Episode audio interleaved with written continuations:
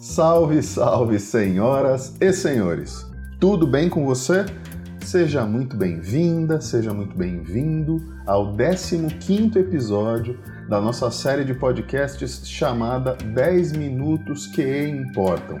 O tema dessa segunda temporada é autoconfiança e hoje eu quero falar sobre um aspecto que impacta bastante a autoconfiança das pessoas, mas que geralmente passa totalmente desapercebido: a relação com os membros da família. Pode soltar a vinheta. Uh, we have had some technical problems. Wow!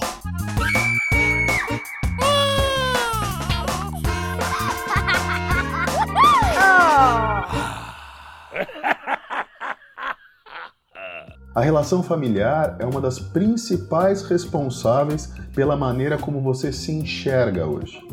A maneira como você foi tratado ou tratada, estimulado ou estimulada na sua infância pelos seus pais, pelos seus irmãos, pelos parentes próximos, ela está diretamente ligada ao quanto você se respeita, se gosta, o quanto você confia em você mesma ou em você mesmo. Quando você era uma criança, você estava exposta ou exposto a tudo o que acontecia e a sua mente era altamente impressionável. Você não tinha muito controle sobre o que você ouvia, via e o que você experimentava na sua vida. Por isso, a maneira como você se relacionava com as pessoas à sua volta teve um impacto direto em quem você é hoje e como você se sente em relação a você mesma ou a você mesmo. Se você recebia carinho, beijos e abraços, se falavam com você de uma maneira educada, se você era ouvido ou ouvida, elogiada ou elogiado, se ajudaram você a aprender a lidar com as suas falhas, a ter expectativas reais e alcançáveis a seu respeito, se valorizavam você, se você recebeu atenção, recebeu cuidados, você tem uma boa chance de ter se tornado uma pessoa equilibrada e confiante. Mas se ao contrário você foi severamente disciplinada ou disciplinado, se você recebia ordens e tarefas com gritos e agressividade, se você era ignorada ou ignorado, negligenciada, menosprezado, se ouvia com frequência que fazia tudo errado, se tinham expectativas altas demais, inatingíveis a seu respeito, se você era comparada ou comparado desfavoravelmente a seus irmãos ou a outras crianças, você tem uma chance enorme de ter se tornado uma pessoa adulta insegura e com autoestima baixa. Essa relação de causa e consequência parece bem lógica e talvez você, inclusive, tenha pensado nela quando eu comentei agora há pouco, no começo do podcast, sobre o impacto das relações familiares na autoconfiança e até tem estranhado eu ter dito que esse impacto passa desapercebido para a maioria das pessoas. Mas apesar de ser algo totalmente determinante para a construção da autoimagem que você tem de você hoje, não é essa relação da sua primeira infância a qual eu me referia.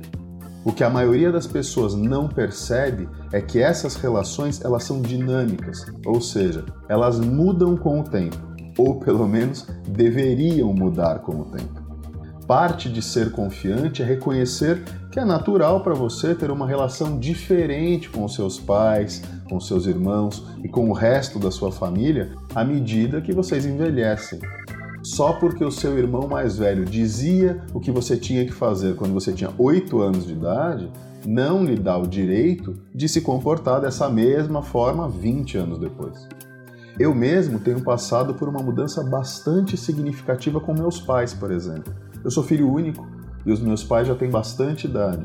Eles estão bem velhinhos e hoje nossa dinâmica familiar mudou totalmente. Não são mais meus pais que me protegem, que me oferecem suporte. Sou eu o responsável por isso na nossa relação. Eu faço até o supermercado deles, por causa das dificuldades que eles já têm de locomoção, da fragilidade de ambos. Hoje a nossa relação ela se inverteu. Eu me pareço e me comporto muito mais como pai deles do que o contrário. É minha função protegê-los e oferecer todo o suporte que eles precisam para continuar tendo uma vida confortável e emocionalmente segura. E apesar de boa parte das pessoas não se dar conta disso, essa dinâmica nos impacta diretamente. Talvez você até reconheça que se apegar a alguns padrões de comportamento com a sua família não seja mais adequado para conseguir a autoconfiança que você quer ter hoje. Mas é bem provável também que você não só se mantenha se comportando assim, como se valha desses mesmos padrões de comportamento em outros ambientes, como no seu trabalho ou no seu relacionamento amoroso, por exemplo como bufar ou bater o pé quando as suas necessidades não são satisfeitas, ou se fazer de vítima quando houve um não, ao invés de lidar com os seus sentimentos de uma maneira mais madura e mais verdadeira. Você pode escolher como você quer ser com as pessoas e a forma como você se comporta vai determinar os resultados que você consegue obter eu quero sugerir um exercício rápido para ajudar você a mudar a dinâmica das suas relações familiares através da observação de como você se relaciona com os seus familiares hoje e, em seguida, escolhendo como você gostaria de se relacionar.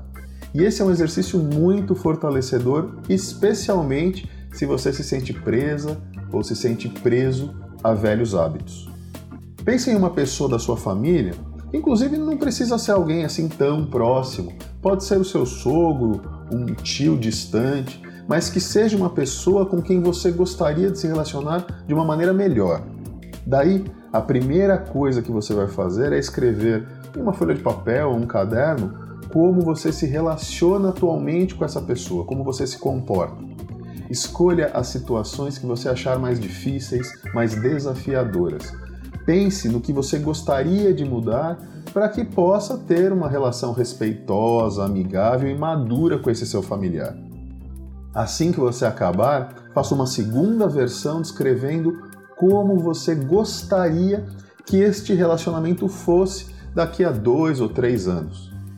Um detalhe importante: escreva no tempo presente como se a mudança já tivesse acontecido. E aí você adiciona o máximo de detalhes que você conseguir. Descreva como serão os diálogos entre vocês, como você vai se sentir, como você vai se comportar. Você até pode escrever os comportamentos e os sentimentos dessa outra pessoa, mas o meu conselho é que você foque o exercício em você. A gente não tem controle sobre os outros, só sobre a gente mesmo. E por fim, comece a agir como se você já tivesse desenvolvido ou modificado essa relação.